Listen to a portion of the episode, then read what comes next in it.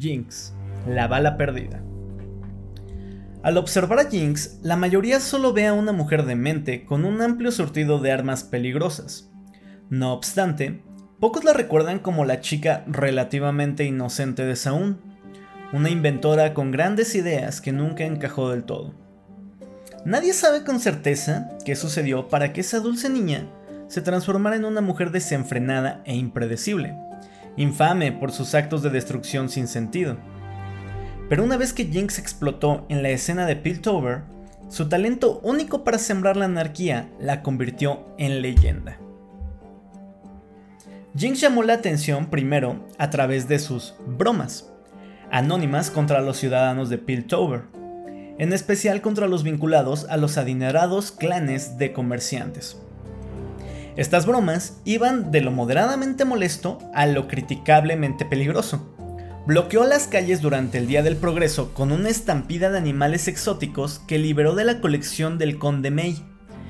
Interrumpió el comercio durante semanas cuando adornó los emblemáticos puentes de la ciudad con unos mascafuegos adorablemente destructivos. En una ocasión, incluso logró reubicar todos los letreros de la ciudad en sitios nuevos y completamente confusos. A pesar de que los objetivos de esta alborotadora desconocida parecían ser aleatorios, con una motivación fincada exclusivamente en el caos puro, sus acciones siempre estuvieron encaminadas a frenar en seco el ordenado bullicio de la ciudad. Naturalmente, los protectores atribuyeron algunos de sus crímenes a las pandillas de Kimpunks del distrito suburbano a Jinx no le gustó que otros se llevaran el crédito por sus ardientes maníacos, por lo que se aseguró de dar a conocer su presencia en cada escena del crimen. Pronto, comenzaron a circular los rumores sobre la misteriosa chica saunita de cabello azul que llevaba consigo explosivos tecnoquímicos, un lanzacohetes con forma de tiburón y una ametralladora. Aún así, las autoridades consideraron estos informes como ridículos y los descartaron. Después de todo, ¿cómo podría una humilde vagabunda callejera obtener artillería así de letal? La grandilocuente oleada de crímenes de Jinx parecía no tener fin. Mientras los intentos de los protectores por atrapar al culpable eran frustrados en todo momento, ella comenzó a etiquetar sus obras de destrucción con grafites vivaces y otros mensajes burlones dirigidos a la nueva aliada de la sheriff de la ciudad en la lucha contra el crimen, la vigilante B. La reputación de Jinx creció a tal grado que las opiniones sobre ella entre los habitantes de Saúl estaban divididas.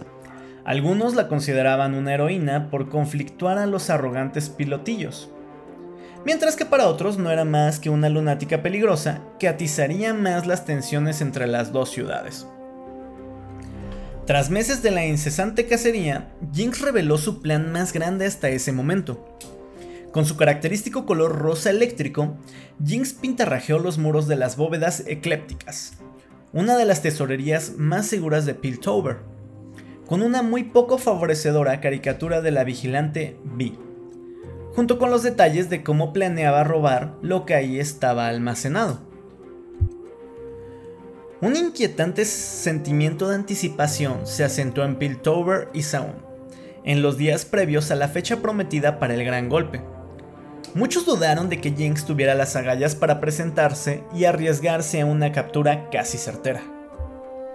Cuando llegó el día, Vi, la sheriff Caitlyn y los protectores prepararon una trampa para Jinx afuera de la tesorería pero Jinx ya se había escabullido dentro a través de una caja de monedas de grandes dimensiones que se había entregado algunos días atrás.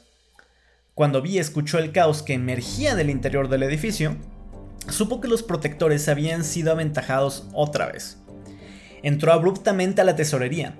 La confrontación resultante redujo las bóvedas eclípticas a ruinas en llamas mientras que la alegre alborotadora Jinx no, había dejado rastro alguno. Jinx permanece prófuga hasta el día de hoy, y es una constante molestia para Piltover. Sus acciones han inspirado crímenes que tratan de imitar su estilo entre los Kimopunks, así como numerosas representaciones satíricas que parodian la incompetencia de los protectores e incluso algunos nuevos coloquialismos entre ambas ciudades. Aunque nadie se ha atrevido aún a decirle manototas en la cara a la vigilante Vi. Tanto el objetivo final de Jinx como su clara obsesión con Vi son un misterio, pero algo es seguro. Sus crímenes persisten y son cada vez más audaces.